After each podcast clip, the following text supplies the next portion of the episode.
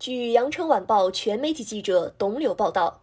二零二二年一月十号，广东省高级人民法院对康美药业原董事长马兴田操纵证券市场案依法作出终审裁定，驳回上诉，维持原判。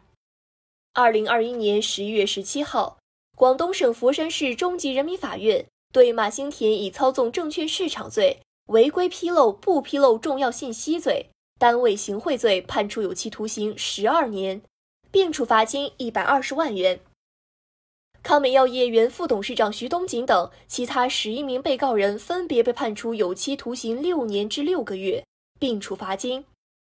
法院审查表明。二零二一年至二零一八年期间，马兴田伙同他人违规筹集大量基金，利用实际控制的股票交易账户自买自卖，连续交易，操纵康美药业股票价格和交易量，致使共计二十次连续十个交易日累计成交量达到同期该证券总成交量的百分之三十以上；共计七次连续十个交易日累计成交量达到同期该证券成交量的百分之五十以上。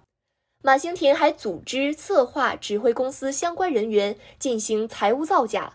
向公司股东和公众披露虚假经营信息，故意隐瞒控股股东及关联方非经营性占用资金一百一十六亿余元不予披露。